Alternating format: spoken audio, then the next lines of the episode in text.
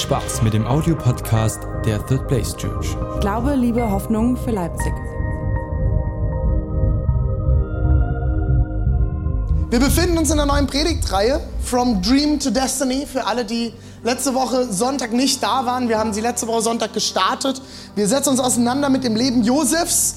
Äh, wenn du schon länger in Kirche bist und äh, vielleicht sogar in Kirche aufgewachsen bist, wirst du die Story rauf und runter kennen. Ähm, nichtsdestotrotz haben wir uns dazu entschieden, sie trotzdem nochmal zu predigen. Und ich hoffe, dass wir an einigen Stellen auch nochmal neues Licht ähm, auf die Story für euch werfen können.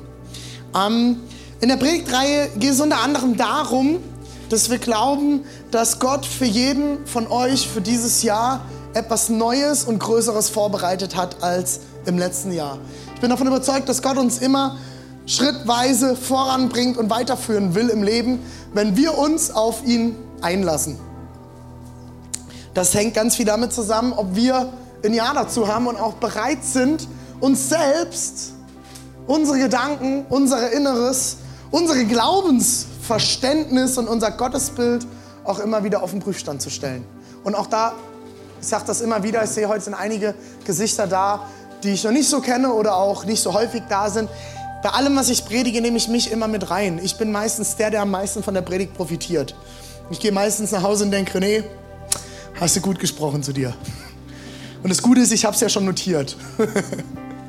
Von daher, ähm, auch ich brauche das und ich glaube, Gott hat was vorbereitet für dieses Jahr 2016. Und ich habe einen Traum für 2016, ich habe einen Traum für die nächsten Jahre. Und meine Aufgabe ist es, mich auf den Weg zu machen und Gott zu suchen und ihn zu fragen, wie wir da hinkommen. Nicht wie Josef, wie wir das letzte Woche gehört haben. Wenn du die Predigt nicht gehört hast, kannst du bei uns auf der Facebook-Seite den Link dazu finden. Diesmal sogar mit Video. Ähm, hat Josef ist nicht so weise mit seinen Träumen umgegangen. Der hat seine Träume nämlich einfach rausgeplappert und versucht, sich damit Ehre zu holen. Heute wollen wir schauen, was Josef dafür erntet. Josef ist nämlich nicht der beliebteste unter seinen Brüdern. Er mit seinen elf Brüdern als jüngster zu dem Zeitpunkt und ja, dem geht es nicht so gut, weil er so eine riesengroße Klappe hat und sich immer in den Mittelpunkt stellen muss. Und ich muss auch sagen, Jakob, und da werde ich gleich beim Anfang vorlesen, geht auch nicht ganz so weise als Vater damit um. Ich bin als ältester Bruder aufgewachsen. Ich verstehe die älteren Brüder. Ähm, wir wollen schauen, worum es hier geht. Ich lese den Vers vor und dann entlasse ich dich auch. Auch wenn ich es mag, heilig zu klingen durch so ein bisschen Keyboard im Hintergrund. Das macht meine Stimme einfach sanfter. Vielleicht so etwas extra Power. Aber auch du sollst Pause sein. Ich habe dir dein Brötchen auf den Tisch gelegt. Wir hatten heute Morgen ein Teamtreffen. Meine Frau hat für uns Brötchen geschmiert. Danke, Schatz. Deins liegt noch da, Steve. ich habe meins gerade verspeist. okay, ich lese euch vor.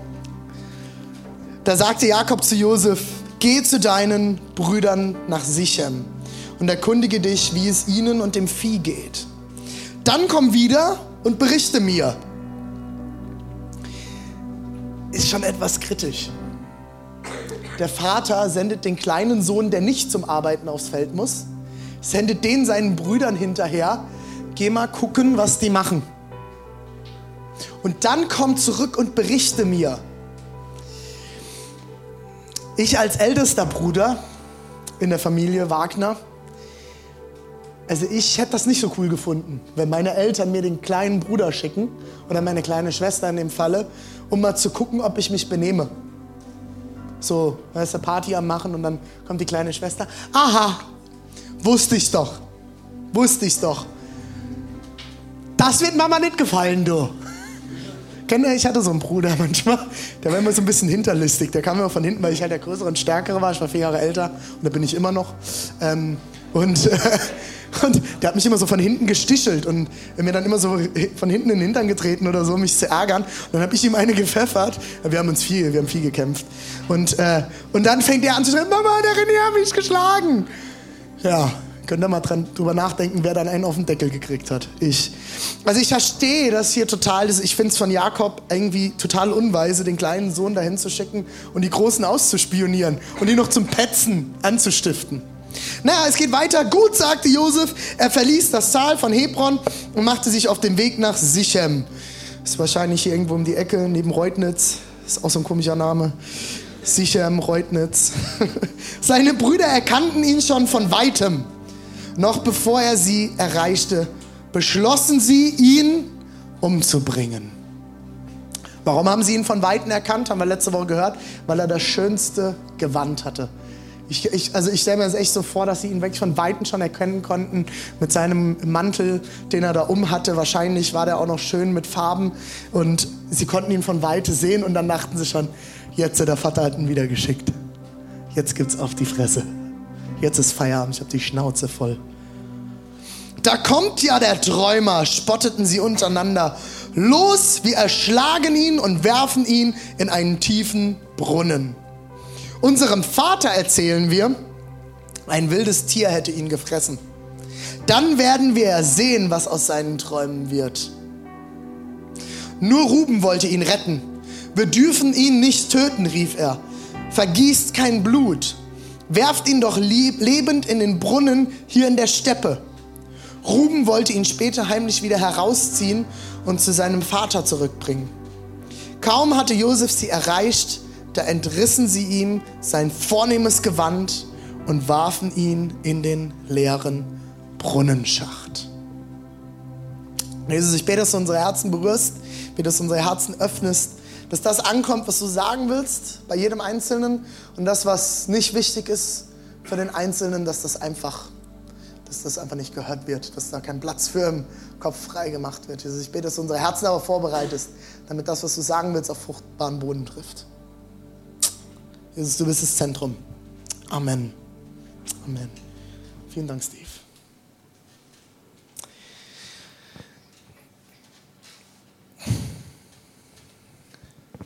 Ich habe diese Predigt überschrieben. Ich habe das letzte Woche schon mal erwähnt. Wir werden jeden Sonntag, wenn wir Teil von Josefs Lebens anschauen, und wir werden immer schauen, welchen Test musste Josef in dieser Lebensphase durchlaufen. Und wir haben ein paar Tests, die wir jeden Sonntag durch, äh, uns anschauen wollen. Und heute, letzte Woche hatten wir den Stolztest. Auf der anderen Seite auch ein bisschen den Opfertest, äh, wer es mitgekriegt hat. Und heute habe ich es überschrieben mit der Krisentest. Die Predigt wird an ein, zwei Stellen etwas unbequem und ähm, nicht so die Predigt, die ich am liebsten vielleicht an manchen Stellen halte. Ich hoffe trotzdem, dass ihr mir mit äh, mir folgen könnt und dass wir gemeinsam uns auf die Suche machen nach der Wahrheit Gottes, was er für uns bereit hat. Okay, seid ihr bereit? Ja, ich weiß es nicht, dem, was du jetzt gesagt hast. Also ein paar waren überzeugt, die haben es aber auch schon mal gehört. die Lobpreiser. Okay, Leute, ich nehme euch mit rein. Ähm, ich ähm, will, dass ihr euch einfach mal vorstellt, wie es euch ergehen würde, wenn ihr in der Josef-Situation seid. Ihr sitzt in diesem Brunnen, ihr seid von euren Brüdern. Also ich glaube jetzt nicht, dass sie so gegangen sind, würdest du bitte in den Brunnen gehen? Ich glaube, dass das ein bisschen härter zugegangen ist. Der hat vielleicht auch ein bisschen eins auf die Mütze gekriegt. Ähm, ähm, und haben ihn dann in diesen Brunnen geworfen. Und so ein Brunnen, ich weiß jetzt nicht, ich kann nur spekulieren, wie tief der war, deswegen sage ich da jetzt nichts dazu. Gibt bestimmt englische Theologen, die da mal was drüber geschrieben haben. Kannst du mich dann aufklären später, John? Aber der wird schon ein paar Meter tief gewesen sein, damit du in der Steppe an Grundwasser kommst, weil dafür buddelst du ja einen Brunnen, dass du irgendwie an Grundwasser rankommst und in der Steppe die Möglichkeit hast, was für dich zu trinken, aber wahrscheinlich auch für das Vieh. Das heißt, sie schmeißen ihn in diesen tiefen Brunnen. Ähm, es wird nicht viel berichtet, dass er irgendwie blaue Flecken oder ein gebrochenes Bein hatte. Ich kann es mir nur vorstellen, dass es ihm nicht so gut ging. Und du sitzt in diesem Brunnen da unten drin und deine Brüder verhöhnen dich wahrscheinlich oben noch, lachen dich noch aus. Oder der eine ruft noch, yes, jetzt haben wir unsere Ruhe. Und du sitzt da unten in deinem Brunnen, du hattest vor kurzem noch einen Traum, wo es heißt, ich werde herrschen über meine Brüder bist natürlich so blöd und plapperst das gegenüber deinen Brüdern noch aus. Natürlich finden die dich scheiße. Entschuldigung für das Wort, aber anders kann ich es nicht beschreiben. Äh, ich ich wäre so sauer auf den Kerl. Ich weiß jetzt nicht, ob ich ihn umbringen wollte. Bin jetzt nicht so nah am Tod. Aber äh, Wie muss es dir gehen, wenn du in so einem Brunnen sitzt? Ich glaube, du fühlst dich wahrscheinlich jetzt nicht so pralle. Du weißt vor allem auch nicht, was passiert denn jetzt. Ich sag mal, Josef hat nicht die, die Worte, die Ruben noch gesagt hat, gehört. Er kann nur vermuten, was die Brüder vorhaben. Ich glaube, ich hätte Todesangst, wenn ich wüsste, ich, die scheuen sich nicht mal davor, mich in diesen tiefen Brunnen zu stürzen. Was wollen die vorhaben? Auf jeden Fall nichts Gutes. Ich möchte mit euch heute über das Wort Brunnenzeiten reden. Ich glaube, dass jeder von uns immer mal wieder im Leben durch Brunnenzeiten geht. Wo wir wie Josef uns in so einem Brunnen fühlen. Wo wir nicht wissen, wie es weitergeht. Wo wir nicht wissen, was kommen wird. Wo wir uns einsam fühlen. Wo wir Mangel leiden werde ich gleich noch mal ein bisschen drauf eingehen. Und ich habe ähm, parallel zu Josef heute noch eine Person mitgebracht, die wir uns gemeinsam anschauen wollen. Und zwar ist es David. Ich habe einen Psalm mitgebracht, den Psalm 34, und ich finde es so spannend, weil es, ich, ich mir vorstelle, dass es Josef im Brunnen wahrscheinlich ähnlich ging. Und äh, David ist halt der Poet. Bei Josef beschreibt, werden da jetzt keine großen Gefühle beschrieben, weil es auch einfach ist, es ist ein, ist ein Bericht. Und David, der beschreibt halt, er ist Künstler, der beschreibt in den Psalmen seine Gefühle und er lässt seinen Gefühlen auch freien Lauf in den Psalmen. Da schreibt er, wie er schreit, wie er liebt, wie er verliebt ist in Gott und so Sachen. Weiß nicht, wie oft du sowas schreibst, ich bin jetzt nicht so der Künstlertyp. Ähm, mir würde es eher schwer fallen, aber ich finde es schön, weil wir dadurch auch einen Einblick in das Herz Davids bekommen. Und David wird als Mann nach dem Herzen Gottes beschrieben. Und ich finde es ganz spannend, David wird, glaube ich, nicht als Mann nach dem Herzen Gottes beschrieben, weil er äh, der Beste ist, weil er alles hinkriegt, weil er die besten Opfer darbringt vor Gott im Alten Testament, weil er die, äh, besten, die, die, am besten die Regeln befolgt. David war auch nicht der Größte und Schönste. David war ein kleiner Hirte, der den großen Goliath platt machte.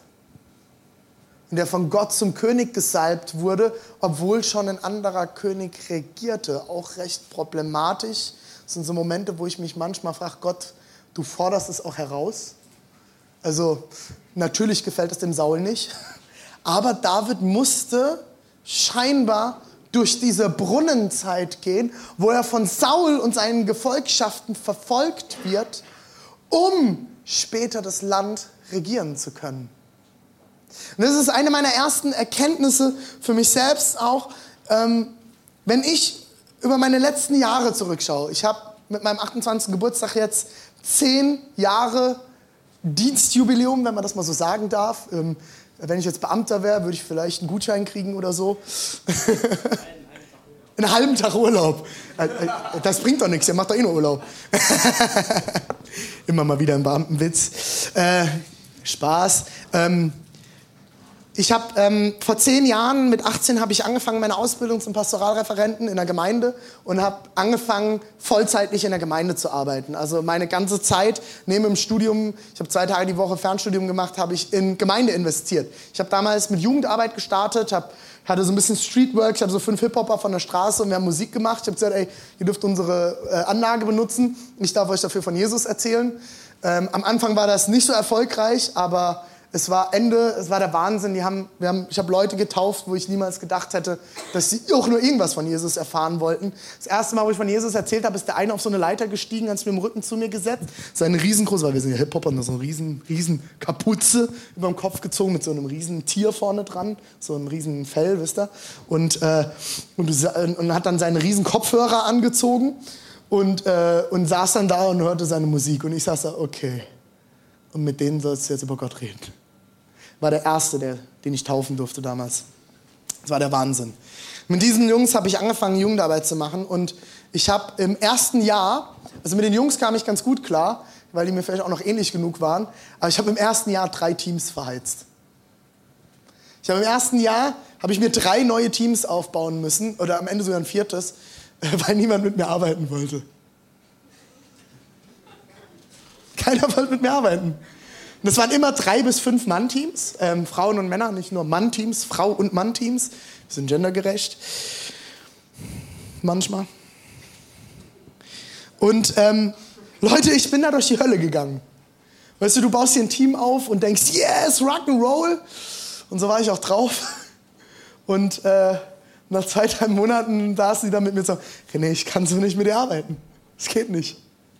Ich war einfach, ich war jung und dumm an vielen Stellen einfach und habe Entscheidungen getroffen, die dumm waren, habe Entscheidungen über mein Team hinaus getroffen, lauter so Sachen und mein Teams hatten, meine Teams hatten keinen Bock. Na, ich hatte dann nach einem Jahr einiges gelernt und äh, ähm, dann hatte ich wieder ein Team und ich hatte lauter junge Leute um mich herum, aber dann hatten immer noch die älteren Leute alle ein Problem mit mir. Damals so ein Lippenpiercing, ne? ich war ein bisschen konservativeren Gemeinde. Ich habe das dann irgendwann rausgenommen, dann kam eine Oma nach dem Gottesdienst auf mich zu, legte mir die Hand auf die Schulter. Ich preise den Herrn. Ich so, was ist denn jetzt los? Ich preise den Herrn, dass du endlich diesen Draht aus deinem Gesicht genommen hast. so, Halleluja! Und dann hat die mir echt dann noch einen ins Ohr gedrückt, dass sie dem Herrn so dankbar ist, dass ich meine Rebellion im Gesicht abgelegt habe. Und ähm, nicht, alle alten oder älteren Leute in der Gemeinde haben sich immer an mir gestoßen. Und meine Frau ist damals dann auch, wir haben uns in der Gemeinde kennengelernt, die ist da damals dazugekommen. Und die hatte schon viel gelernt in den Jahren davor.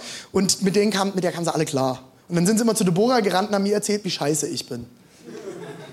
Also ich habe da echt, ich habe richtig gekämpft. Und ich sag euch, wenn du dann sowas mitkriegst, du sitzt in einem Büro und dann kommt, ich war damals, ich war schwer verliebt in Deborah, Sie wusste es irgendwie nicht so, dass sie verliebt war in mich. Ähm, hat noch ein bisschen gebraucht dafür.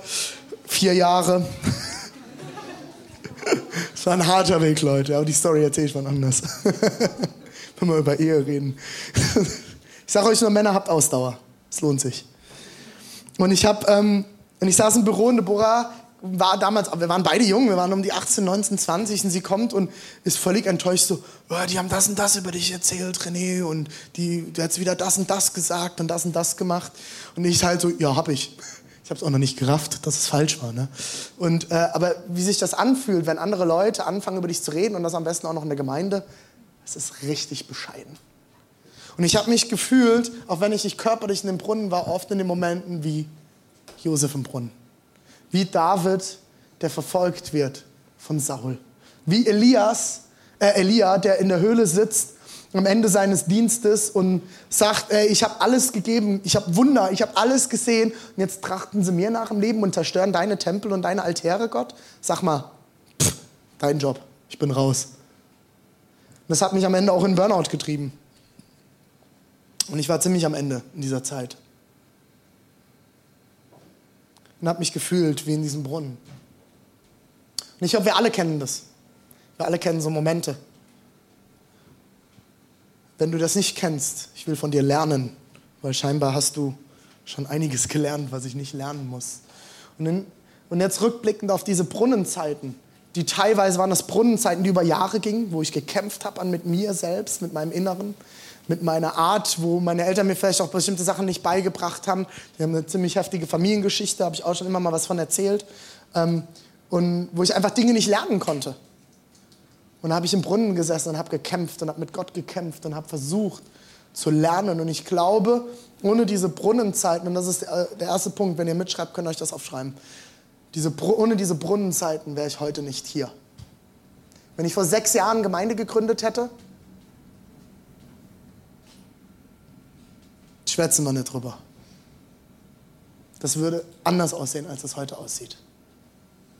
Meine erste wirklich erfolgreiche Arbeit habe ich dann aufbauen dürfen in Frankfurt nach vier Jahren Ausbildung, wo viel in meinem Herzen passiert ist. Und da musste ich dann nochmal durch Sachen durch. Und ich gehe auch jetzt wieder durch Sachen durch und habe Brunnenmomente in meinem Leben. Immer wieder. Aber diese Brunnenmomente, manche musste ich mehrmals gehen, manchmal musste ich mehrmals in den Brunnen, weil ich es nicht gelernt habe. Aber ohne diese Brunnenzeiten wäre ich heute nicht hier und könnte diese Gemeinde nicht leiten. Und ohne die Brunnenmomente, die noch kommen werden, kann ich die Gemeinde wahrscheinlich auch nicht in der nächsten Phase leiten. oder auch meine Familie nicht führen. Ich glaube, ich könnte nicht so ein guter Vater sein, wie ich hoffentlich bin. Das sagt mir meine Frau auf jeden Fall oft. Ähm, wenn, ich, äh, wenn ich nicht durch diese Brunnenzeiten gegangen wäre. Ich euch mit reinnehmen im Psalm 34. Äh, nee, ich glaube, der erste Vers ist gar nicht drin. Ähm, fang, fängt an mit: Ich will den Herrn alle Zeit preisen. Nie will ich aufhören, ihn zu rühmen. Mit Leib und Seele lobe ich ihn. Wer entmutigt ist, soll es hören und sich freuen. Wer entmutigt ist, soll mein Lobpreis, meinen Preisen hören und sich freuen. Preist mit mir diesen großen Herrn. Lasst uns gemeinsam seinen Namen bekannt machen. Damit steigt David ein, mal so zur Ausrichtung, damit er Bescheid wisst. Ich preise den Herrn, preist mit mir den Herrn und lasst uns gemeinsam freuen. Einstieg von David. Jetzt wird's heiß. Dann habe ich den ersten Vers, den ich auch mitgebracht habe, für ans Display. 3, 2, 1, go. Als ich den Herrn um Hilfe bat, antwortete er mir und befreite mich von meinen Ängsten. Wer zum Herrn aufschaut, ist dann die nächste Folie, wer zum Herrn aufschaut, der strahlt vor Freude und sein Vertrauen wird nie enttäuscht. Ich war am Ende da schrie ich zum Herrn.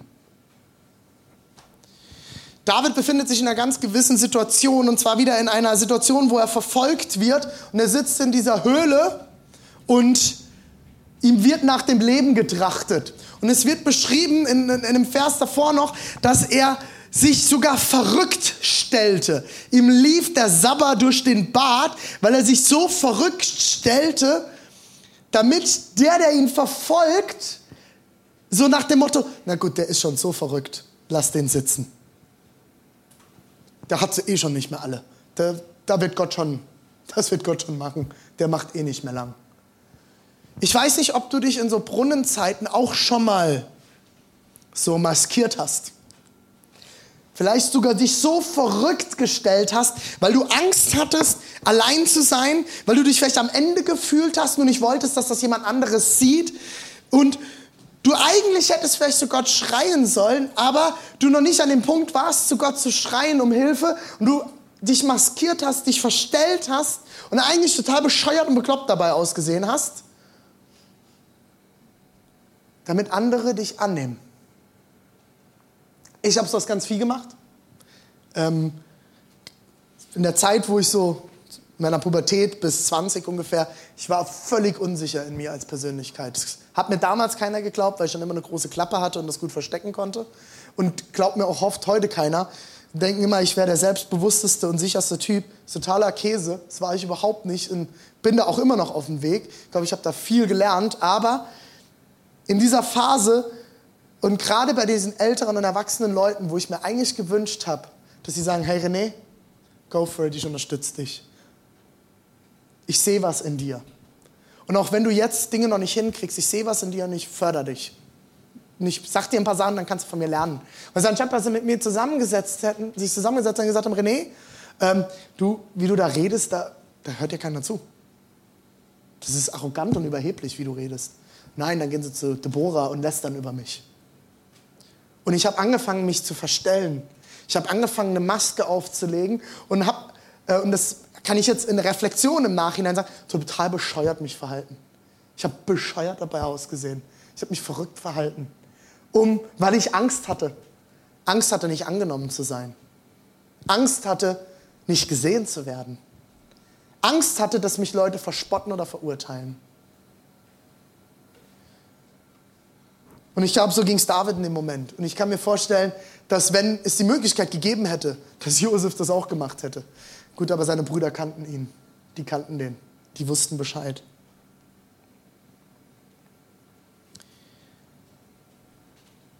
Eine Frage, die immer wieder in dem ganzen Zuge kommt mit Brunnenzeiten, ist, ist eine Frage, die die größte und meist diskutierteste, meines Erachtens nach theologische Frage ist, die Theodizee-Frage, warum lässt Gott Leid zu?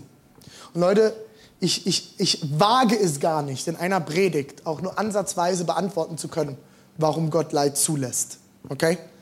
weil es eine viel zu große Kiste ist und es viel zu viele Antworten und viel zu komplex ist. Aber eine einen Punkt will ich heute mal mit in den Raum werfen.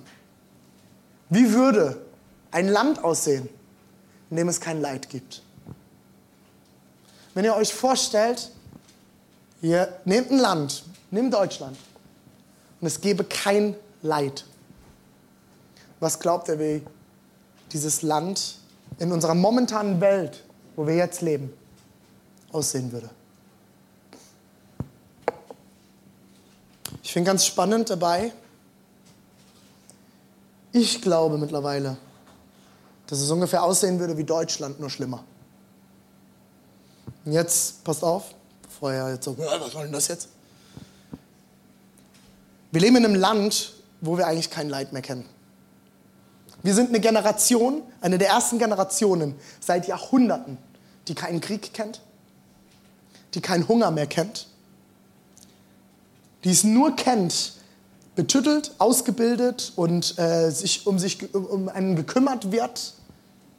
Sind die bestausgebildetste Generation, die es jemals gegeben hat, wahrscheinlich. Noch nie haben so viele Leute studieren können wie heute. Die meisten von euch sind Studenten. Andere Leute träumen davon, auch nur irgendwie zur Schule gehen zu können.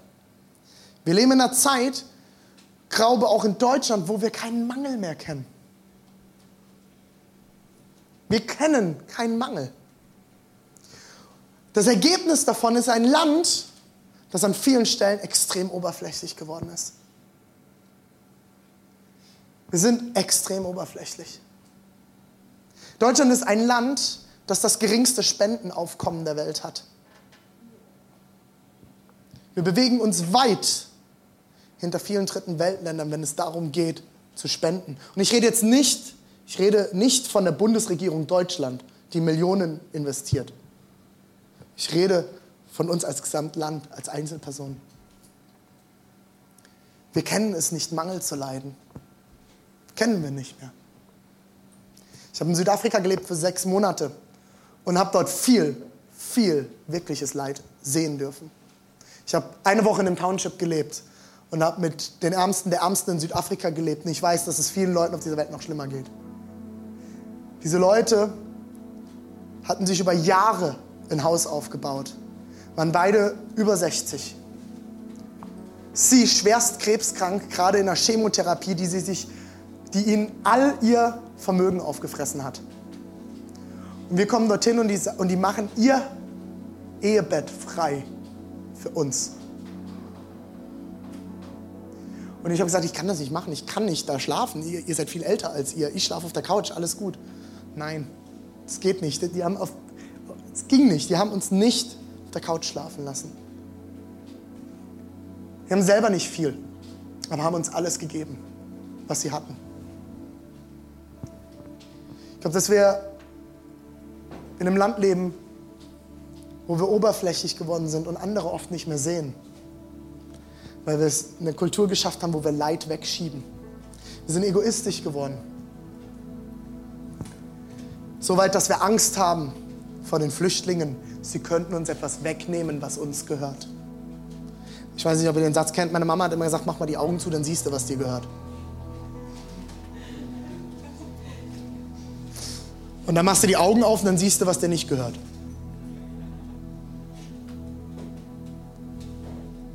Es ist eine Ehre und ein Privileg, in Deutschland geboren zu sein, in einem so sicheren Land, wo wir so viel haben. Wenn David hier von Mangel redet und von Angst, wo er nach dem Leben getrachtet wird, wo er nichts zu essen hat, weil er sich tagelang durchschlägt, ohne wirklich was zu haben, dann geht's, dann können wir das gar nicht nachvollziehen. Das verstehen wir gar nicht. Wer von euch hat jemals wirklich gehungert? Vielleicht hast du mal gefastet, cool. Aber das kennen wir nicht mehr. Das, was wir haben, sind seelische Nöte. Depressionen sind so stark in Deutschland wie nie zuvor. Migräneanfälle und lauter solche Sachen sind so groß wie nie zuvor und die sind ernst zu nehmen. Versteht mich nicht falsch. Aber mir hilft das manchmal in Brunnenzeiten, mir bewusst zu machen, wie gut es mir doch eigentlich geht.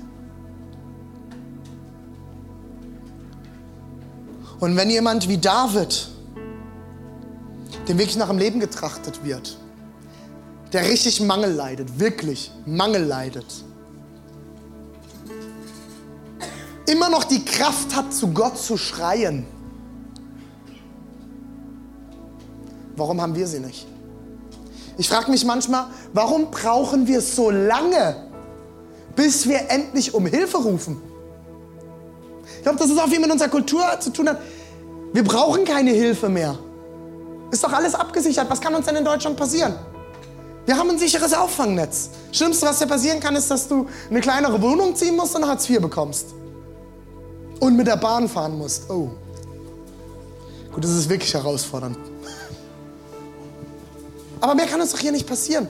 In Südafrika eine, Freund, eine Freundin von Bekannten von uns, hauptberuflich Tänzerin, kommt in einen Autounfall, nicht mal selbst verschuldet, okay? Nicht selbst verschuldet. Und ihr wird das Bein extrem kompliziert gebrochen und sie weiß nicht, ob sie jemals wieder tanzen kann. Hauptberuflich Tänzerin. Zwei Wochen lang hat die Krankenkasse gezahlt. Die hatte zum Glück eine. Danach hat niemand mehr bezahlt. Hat ihr Auto verkaufen müssen, ihr Haus verkaufen müssen und ist wieder bei Mama und Papa eingezogen. Und ihre Eltern und Freunde haben sie finanziell getragen. Na, wieso soll ich denn dem jetzt helfen? Soll er halt zum Sozialamt gehen? Krankenkasse zahlt doch. Könnt ihr mir folgen? Wir haben nicht gelernt, noch um Hilfe zu bitten. Wir haben nicht gelernt, um Hilfe zu bitten. Und ich habe in der letzten Predigt vor der Ferien, von, äh, von, von äh, Weihnachten, ging es darum, zu Gott zu schreien. Und ich schließe heute damit an. Und ich schließe aber nicht nur mit dazu an, zu Gott zu schreien, sondern ich will euch noch zwei, drei Verse mitgeben, die David geschrieben hat. Könnt ihr die nächste Folie sehen?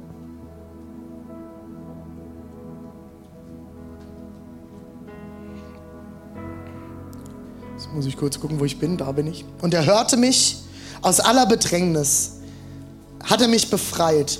Der Engel des Herrn stellt sich schützend vor alle, die Gott ernst nehmen und bringt sie in Sicherheit. Nächste Folie. Probiert es aus und erlebt es selbst.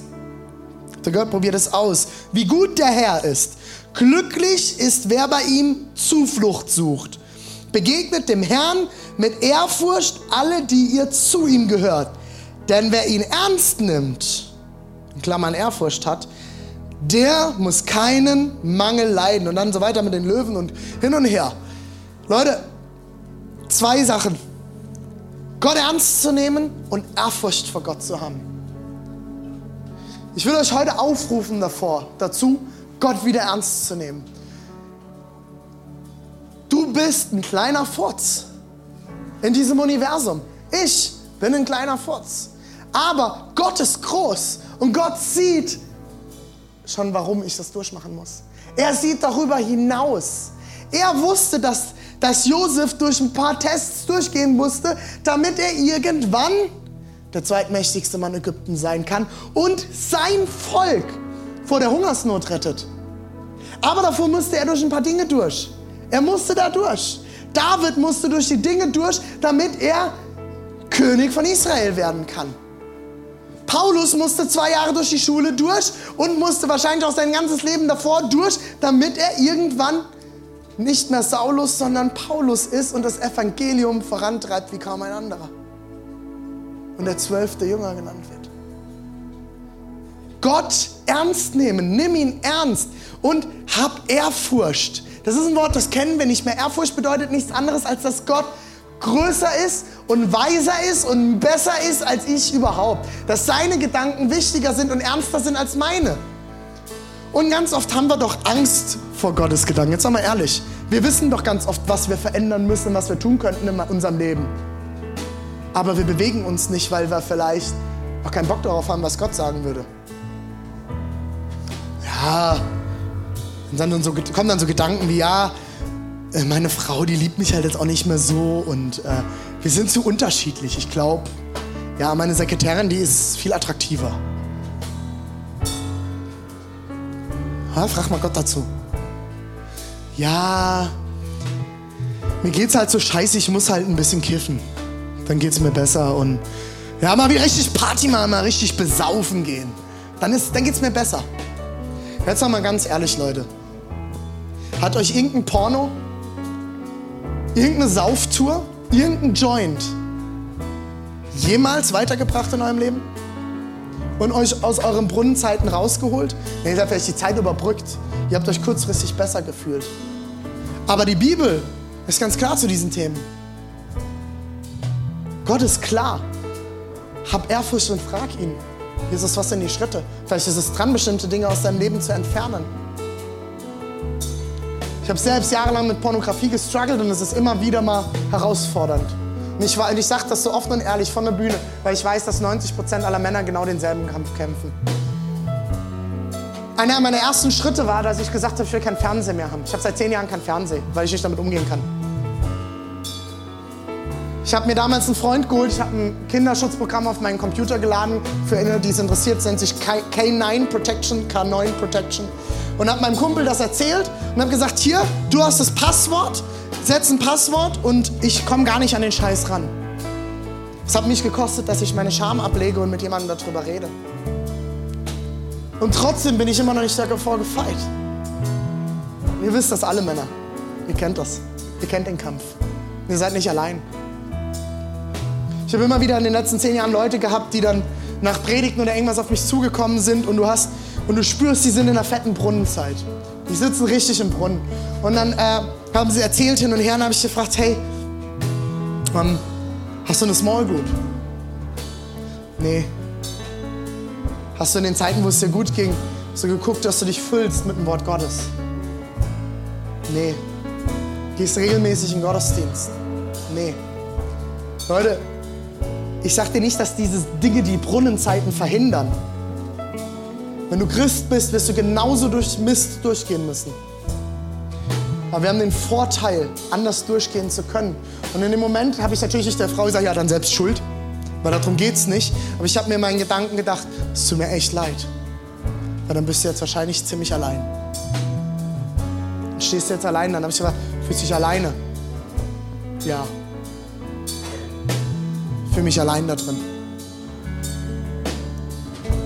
Ich ermutige euch, Leute, wenn ihr nicht in einer Brunnenzeit seid, rüstet euch zu für die Brunnenzeiten. Sucht und ruft nicht erst zu Gott, wenn ihr im Brunnen sitzt. Wenn es euch schon miserabel geht, sondern sucht Gott davor rüstet euch zu. Sucht euch eine Small Group, wo ihr Gemeinschaft habt, wenn ihr in den Brunnenzeiten seid, dass die Leute euch Wahrheit ins Leben sprechen können, dass diese Leute für dich beten können, dass du das Leid teilen kannst. Geteiltes Leid ist halbes Leid. Da gibt es so einen Spruch, ne? Guck, dass du dich mit dem Wort Gottes füllst. Wenn du wissen willst, wie du durch Brunnenzeiten durchkommst, ich bin davon überzeugt, im Wort Gottes ist alles drin. Da gibt es Antworten. Dafür muss ich es aber kennen ja, darf ich jetzt kiffen oder nicht? Nein! Du sollst dich nicht mit Wein berauschen und dann sollst du dich wahrscheinlich auch nicht mit einem Joint berauschen. Und ihr wisst, ich, ich trinke auch. Ich habe jetzt zum Geburtstag wieder, ich habe nur Schnaps gekriegt und Wein. Ich weiß nicht warum. Das habe ich hier vermittelt. Ich liebe Whisky, Leute. Aber es geht nicht darum, dass ich mich damit besaufe, sondern dass ich, ich trinke gern mal einen Whisky. Ich genieße das, diese Aromen und alles. Ich liebe es. Oder einen guten Wein. Es gibt nichts Schöneres für mich als einen guten Wein, Käse und Baguette. Das ist mein Abend gelaufen. Das ist der Hammer dann. Puh, das ist genial. Dann noch gute Musik dazu und meine Frau. Perfekt. Aber Leute, es geht nicht darum, sich zu berauschen. Aber dafür muss ich das Wort Gottes kennen. Und muss ich Ehrfurcht darüber haben, dass ich weiß, Gott ist größer und weiß besser, was für mich gut ist, als ich selbst. Ich träume von einer Gemeinde, die nicht in Krisen vom Glauben abkommt, sondern deren Glauben in Krisen tiefer wird. Das wünsche ich mir für euch, das wünsche ich mir für mich und das wünsche ich mir für uns als Kirche. Dass wir in Krisen, wie wir das jetzt vor kurzem hatten, dass wir keine Räumlichkeiten gefunden haben. Okay? Dass wir nicht sagen, okay Gott, dann bau deine Kirche alleine, sondern dass wir sagen, jetzt gehen wir auf die Knie und wir werden alles geben. Und Leute, wir sind ganz heiß am Knicklicht dran, dass wir es komplett mieten dass die ganze Bude uns gehört.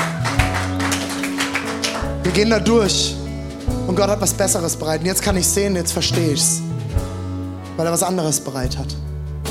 Aber dafür muss ich durchgehen. Und dafür muss ich in den Momenten Leute haben, die mich dann anrufen. Und das habe ich so schön erlebt und gesagt habe, René, geh weiter. Gott hat was vorbereitet. Und auch wenn du dich jetzt am Boden fühlst, er hat was vorbereitet. Ich habe momentan, ich habe das im Netz erzählt, mir geht es körperlich nicht so gut. Dann brauche ich einen Kumpel, den ich anrufe, einer meiner Mentoren. Und ich, ich sage, hey, Alter, ich habe wieder so Schmerzen. Sagt, das steht überhaupt nicht in der Bibel. Schmerzen, da steht nicht, dass du Rückenschmerzen haben sollst. Wir beten. Ich bete für dich. Und dann ich so, Alter, was ist denn das für ein Gelaber? Steht nicht in der Bibel. Schön, bringt mir auch nichts. Ist ein bisschen ein Freak, aber er betet immer für mich. Und dann rufe ich ihn an, dann betet er für Heilung. Und ich habe noch nicht den Durchbruch er, er, erlangt, den ich haben will. Aber ich weiß, Gott hat das vorbereitet für mich. Aber ich brauche Leute, die mich daran erinnern, dass ich da durchgehe. Und ehrfürchtig auf Gott zu hören und die Dinge aus meinem Leben auszuräumen, die ihm und mir nicht dienen. Und das ist das, was David zu einem Mann nach dem Herzen Gottes gemacht hat.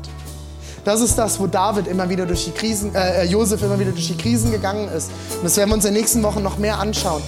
Und angefangen hat, Ehrfurcht vor Gott zu kriegen.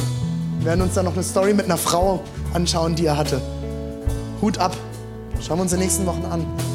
weil er Ehrfurcht vor Gott hatte. Leute, lass uns aufstehen. Und ich sage nicht, dass das der, das Allheilmittel ist, okay? Meine Predigt ist nicht allumfassend. Und ich gebe nicht in einer Predigt alle Antworten.